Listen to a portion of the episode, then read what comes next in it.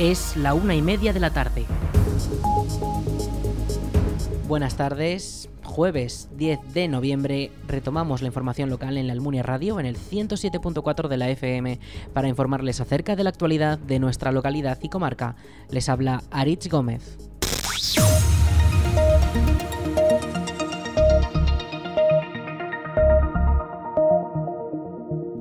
Partido Popular presenta este jueves por la tarde a su candidato para intentar alcanzar la alcaldía de la Almunia en las elecciones de 2023.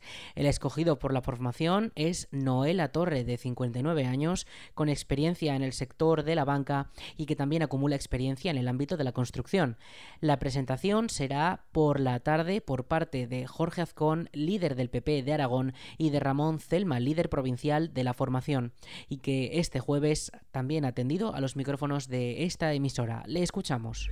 porque es el, el mejor posible. Nosotros en ciudades y pueblos importantes, además como, como la Almunia, pues estudiamos un poco la situación, eh, intentamos elegir a, personas capaces de, ganar las elecciones, de ser buenos alcaldes y, por tanto de cubrir todas las necesidades que ahora mismo tiene un municipio como la Almunia, ¿no? que es uno de los referentes para nosotros en, la provincia. Hay que volcarse con la Almunia, hay mucho margen de, crecimiento y para eso necesitamos pues un líder capaz de, de, de, transmitir con tranquilidad, con sensatez, con mucha normalidad ese cambio que queremos que se produzca en la Almunia. Creemos que Noé además es una persona reconocida en el ámbito personal y profesional. Es un tipo muy, muy generoso, muy servicial, eh, que ha trabajado además de manera desinteresada en distintos ámbitos en, en la Almunia y además personalmente me involucré para que para que fuese nuestro candidato porque creo que cumple todos los requisitos formales e informales para ser un buen candidato y después un, gran alcalde. La presentación se realizará a las siete y media de la tarde en el Salón Blanco de la Almunia, donde intervendrán los líderes territoriales de la formación política y harán oficial al candidato junto al resto de simpatizantes y vecinos que quieran acercarse. El equipo del PP local tendrá que afrontar unos nuevos comicios en los que los temas principales prometen ser la generación de tejido industrial, la culminación de Mularroya o las soluciones a los problemas locales como las plagas de conejos. Escuchamos de nuevo a Celma. Hay obviedades en el caso de la Almunia que, Noé conoce y, las puede eh, darle la vuelta porque, porque tiene esa capacidad de gestión y de liderazgo. Con Noé La Torre ya son dos los candidatos oficiales de las formaciones políticas a la alcaldía de la Almunia, ya que Marta Gracia, actual alcaldesa, ya confirmó su candidatura en una entrevista en esta misma emisora. La decimoséptima edición del concurso de tapas ya tiene ganadores. La Concejalía de Comercio y Turismo del Ayuntamiento de la Almunia de Doña Godina ha hecho públicos los establecimientos galardonados que este año son cinco, todos con un premio máximo. El jurado ha fallado a favor del restaurante Los Fogones con su taquito de bacon como mejor tapa de la edición. La tapa más original se la lleva el vasito de yogur del restaurante La Viña. Y el premio al mejor conjunto de tapas ha tenido un empate con el bar El Búho y el Cantón Aragonés como premiados. Por su parte, el público ha decidido que el premio popular se lo lleve el dúo de croquetas del restaurante El Patio. En total, en esta edición se han vendido más de 4.000 tapas durante los cinco días que duró el concurso.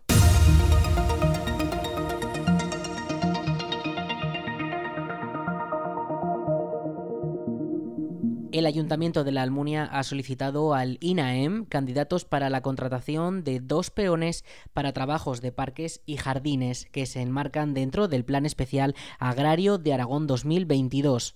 Los interesados en esta oferta de empleo deben estar inscritos como demandantes de empleo en el INAEM. Además, los candidatos remitidos por la institución deberán aportar la documentación requerida. Toda la información sobre esta oferta de empleo puede consultarse en la web del consistorio laalmunia.es. El Tribunal Supremo respalda las obras del embalse de Mularroya frente a las alegaciones de los grupos ecologistas que denunciaron la situación. En una sentencia conocida este miércoles, el alto tribunal da la razón a la Junta Central de Usuarios del río Jalón, la empresa constructora y el abogado del Estado en cuanto a la legalidad del proyecto y el cumplimiento de los condicionantes ambientales. Las entidades ecologistas presentaron tesis que alegaron el deterioro de las masas de agua de los ríos Grío y Jalón, así como de varios acuíferos. Sobre este asunto ya se ha manifestado la alcaldesa de la Almunia, Marta Gracia, y el consejero de Agricultura y Medio Ambiente del Gobierno de Aragón, Joaquín Olona. Les escuchamos. La verdad es que la valoración que, hacemos desde el ayuntamiento, la valoración que hago yo sobre la, sentencia que ha dictado el Tribunal Supremo es eh, fundamentalmente pues de satisfacción y también de mucho alivio. Eh, alivio de ver que el Tribunal Supremo ha entendido pues lo que vemos todos, que dentro del, del interés público superior que hay que proteger, pues está el garantizarnos el agua eh, para las generaciones actuales y para las generaciones futuras en la, en la zona que, que tenderá Mularroya. Eh, agua para beber, agua para cultivar y agua pues para, pues para un desarrollo sostenible. Y si esto lo veíamos claro, esta necesidad la veíamos claro hace dos años cuando comenzó este proceso judicial, o bueno, incluso antes con toda la contestación que ha tenido Mularroya, pues yo creo que actualmente con la situación de, de cambio climático que estamos observando, con la situación de sequía que estamos observando, es que creo que es evidente que eh, garantizarnos las reservas de agua es, em, es, un requisito casi de supervivencia para, para, los municipios y para el territorio, para garantizarnos el poder vivir y para poder garantizarnos el, alimento y, y, la soberanía alimentaria. O sea que me alegro muchísimo de que el Tribunal Supremo esté en la misma línea que hemos mantenido los ayuntamientos durante todo este tiempo. Hay una cuestión que queda muy clara es lo que acabo de decir. El, núcleo central del problema, que era eh, si estaba justificado el interés público superior, en tanto en cuanto afectaba o no a las masas de agua, queda claro que, está correctamente eh, que está, y que el plan hidrológico, en su modificación eh, del 16, eh, pues eh, resuelve y trata esta cuestión de forma, de forma correcta y conveniente. Porque desde luego en el escenario, en el escenario hidrológico que tenemos de cambio climático, que yo me permito valorar en el sentido de que no es tan claro si va, si va a llover o va a dejar de llover. Lo que sí está claro es que va a haber muchísima más irregularidad y que ante esa irregularidad, pues la solución es la regulación. Necesitamos, necesitamos completar nuestras obras de regulación y seguramente ampliarlas. Esta es la, tesis que yo siempre he defendido y que, no, y que sigo defendiendo en este escenario eh, de mayor irregularidad hidrológica porque creo que son razones que están justificadas que necesitamos esa regulación para hacer frente a un escenario hidrológico que todo indica que va a ser cada vez más irregular. El fallo en contra de la Sociedad Española de Ornitología y la Asociación Plataforma Jalón Vivo estima los recursos de casación y corrige la sentencia dictada por la Audiencia Nacional que en abril de 2021 determinó que la presa, el azud de derivación y el túnel de trasvase infringían la Directiva Marco del Agua de la Unión Europea y concretamente el artículo 4 que exige consignar específicamente en el Plan Hidrológico de Cuenca los efectos del proyecto sobre las masas afectadas y que según la instancia de la audiencia de 2021, el plan hidrológico elaborado en 2014 no explicaba debidamente los efectos potenciales. Asociaciones como UAGA ya se han pronunciado y han señalado que esta declaración es muy importante y marca un camino y una interpretación legal sobre la normativa teniendo en cuenta la evolución en el tiempo de los proyectos.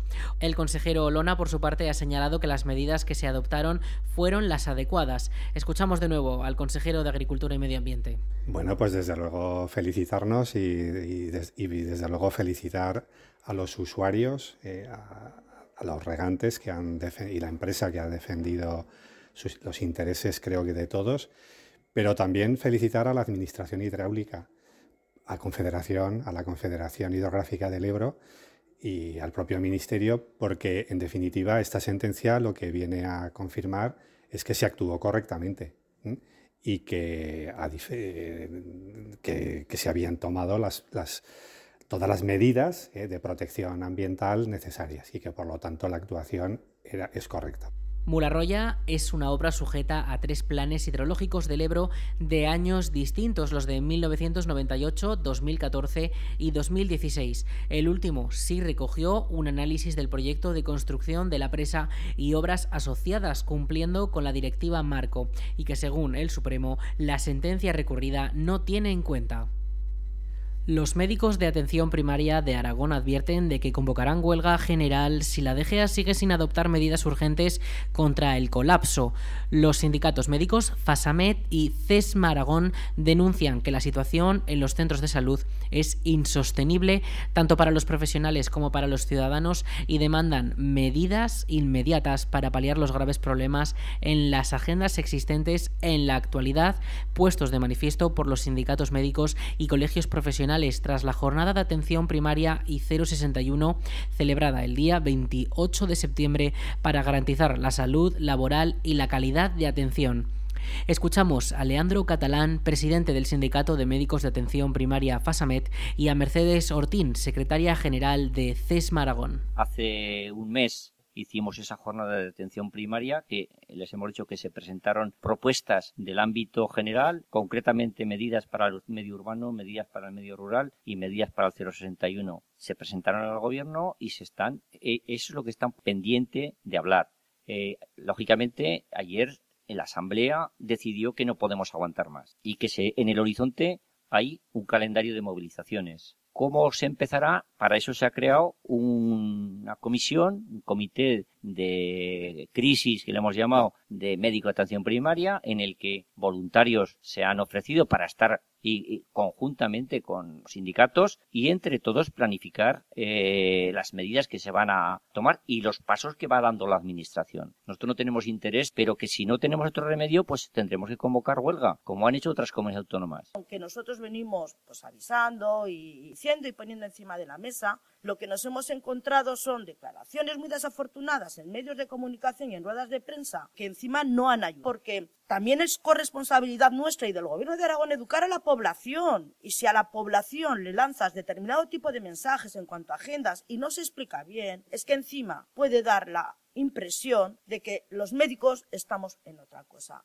Así que yo simplemente lo que sí que queremos pedir, ya saben que aquí en Aragón tenemos a todos los niveles, somos pactistas desde hace un montón de siglos, pero los acuerdos son dos partes, que nosotros estamos aquí para juntos llegar a una solución que beneficie a nuestros pacientes. Pero ya, ya no te digo tender la mano, que tampoco nos metan dedo en el ojo y que se planteen un, bueno, una serie de propuestas que podamos abordar juntos para mejorar. La sobrecarga en las agendas, la atención continuada, la reorganización de la atención primaria o el desbloqueo de la carrera profesional paralizada durante 12 años son algunos de los puntos que reclaman al Departamento de Sanidad del Ejecutivo aragonés. Además, denuncian también que el Gobierno de Aragón incumple su propia norma de tiempos mínimos para pruebas diagnósticas. Escuchamos a Laia Omedes médica de un centro de salud rural. Evidentemente, este déficit de plantillas dificulta el funcionamiento de un centro de salud y todavía se complica más en aquellos centros que están abiertos las 24 horas del día, los 365 días del año. Con esto queremos decir que en el medio rural el déficit de plantilla se agrava todavía más respecto al urbano. Y es que en el medio rural se añaden las guardias todos los días del año, la dispersión entre consultas, los desplazamientos con nuestros vehículos, las condiciones tanto de infraestructuras como climatológicas y muchas veces el llevar la consulta cuesta, ya sea con el portátil, el maletín, las medicaciones, la mala cobertura que hay o incluso transportar vacunas de un pueblo a otro. Todo ello para poder dar una cobertura sanitaria digna en todas las zonas, con las mismas oportunidades que en la ciudad, pero que muy a nuestro pesar está repercutiendo en la calidad asistencial y es que los médicos no podemos llegar a todo. La edición número 35 del Congreso Aragonés de Atención Primaria reunirá a más de 300 médicos desde este jueves y hasta el sábado en el Hotel Centro de Zaragoza. El programa incluye conferencias y talleres sobre diversas cuestiones, desde las adicciones y el riesgo de suicidio hasta las nuevas vacunas contra el neumococo o las aplicaciones útiles en las consultas. Además, representantes de PSOE y Partido Popular participarán en un debate sobre propuestas de mejora.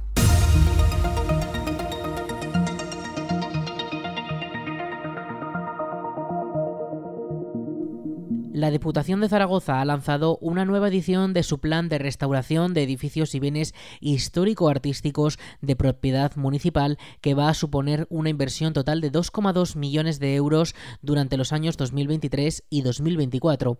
El presupuesto destinado por la DPZ a estas ayudas vuelve a ser de 1,38 millones de euros y al igual que en convocatorias anteriores financiará el 60% del coste de cada intervención. El 40% restante lo tendrá que aportar los propios consistorios. Los municipios interesados tienen de plazo hasta el 30 de noviembre para poder solicitar estas subvenciones. La convocatoria de este nuevo plan de restauración de bienes de titularidad municipal ya se ha publicado en el Boletín Oficial de la provincia de Zaragoza y permitirá a los ayuntamientos tanto continuar con nuevas fases de actuaciones ya iniciadas como comenzar nuevos proyectos de restauración. Las subvenciones para bienes inmuebles o edificaciones están dotadas con un total de 1,2 millones de euros y financiarán actuaciones cuyo presupuesto total esté comprendido entre los 40.000 y los 100.000 euros. Una vez analizadas todas las solicitudes, la Comisión de Valoración distribuirá las ayudas atendiendo a criterios como que se trate de construcciones incluidas en las anteriores convocatorias del plan, el nivel de riesgo estructural que presenta el inmueble, los daños no estructurales, su grado de interés histórico-artístico o que sea un edificio destinado a usos públicos.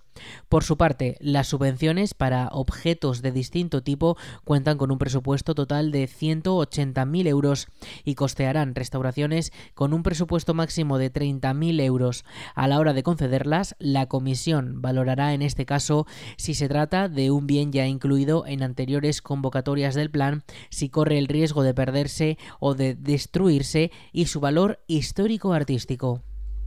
La Diputación de Zaragoza ha valorado en 573.000 euros los daños en bienes e infraestructuras municipales por el incendio de Moncayo de seis de las localidades afectadas por el fuego, Vera de Moncayo, Borja, Alcalá de Moncayo, El Buste, Añón de Moncayo y Ambel. El presidente de la DPZ, Juan Antonio Sánchez Quero, se reunió este pasado lunes esta por la tarde con los alcaldes de estas seis localidades para informarles de las valoraciones realizadas por los técnicos de la Diputación y de que el pago de estas ayudas directas se hará en diciembre. Según los informes del Servicio de Recursos Agrarios, Vías e Infraestructuras, el municipio más afectado con diferencia fue Vera de Moncayo, que sufrió daños por valor de 321.587 euros. Durante la reunión con los ayuntamientos afectados, algunos de los alcaldes se han mostrado en desacuerdo con varias de las valoraciones realizadas por los técnicos de la Diputación en sus municipios, por lo que el presidente ha optado por darles la posibilidad de pedir la revisión de esas cuantificaciones, aunque serán los técnicos quienes valoren, los que determinen el valor final. La DPZ financiará todos estos daños al 100% mediante una modificación presupuestaria que será aprobada por el Pleno de la Diputación la semana que viene.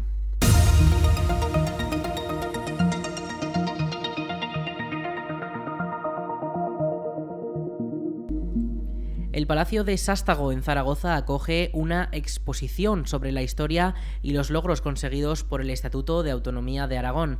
La muestra es de acceso libre y se ha organizado por el Gobierno de Aragón junto a la Diputación Provincial de Zaragoza para conmemorar el 40 aniversario del autogobierno.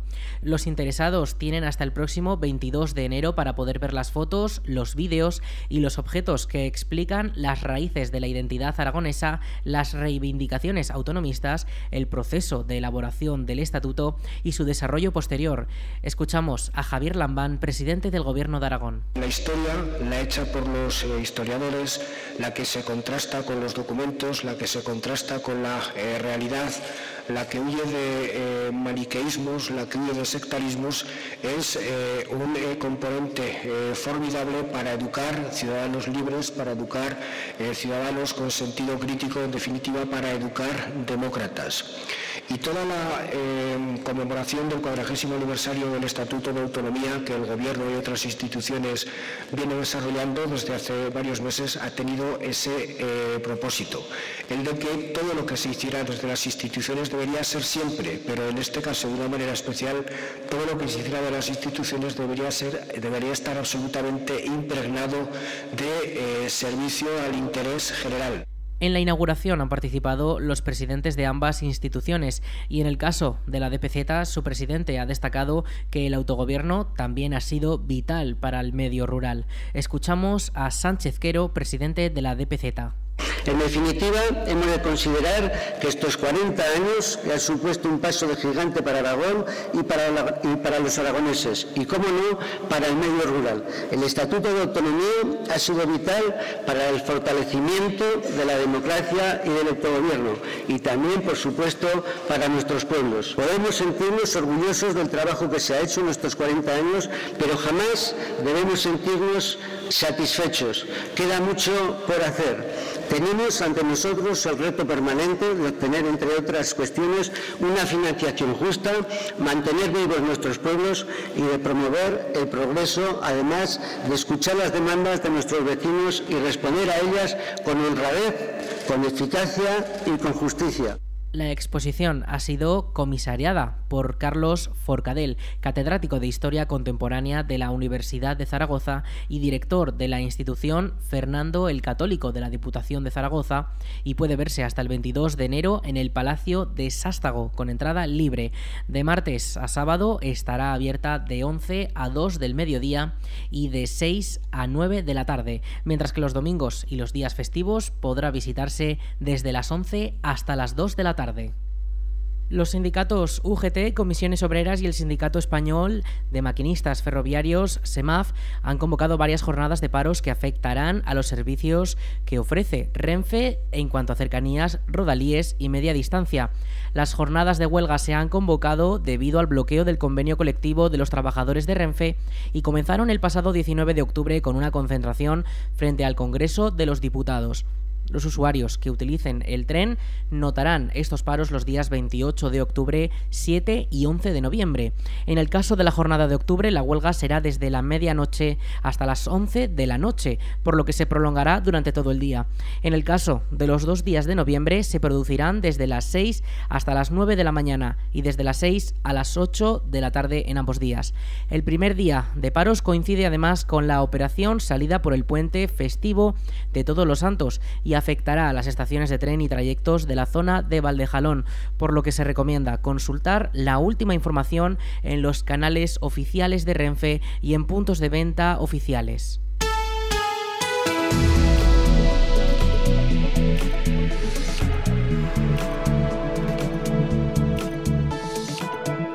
Cuanto al tiempo, durante la jornada de este jueves 10 de noviembre tendremos una máxima de 19 grados y para la próxima madrugada una mínima de 5. Hoy los cielos se esperan prácticamente despejados y no hay previsiones de que caigan precipitaciones. Para mañana, la jornada de este viernes 11 de noviembre, sí podrían llegar estas precipitaciones de cara a las horas centrales del día y por la tarde los cielos estarán prácticamente cubiertos. Tendremos una máxima de 17 grados y una mínima de 9 por esa noche. Y de cara al fin de semana, un poco de precipitaciones de cara al sábado, pero el domingo remitirán prácticamente.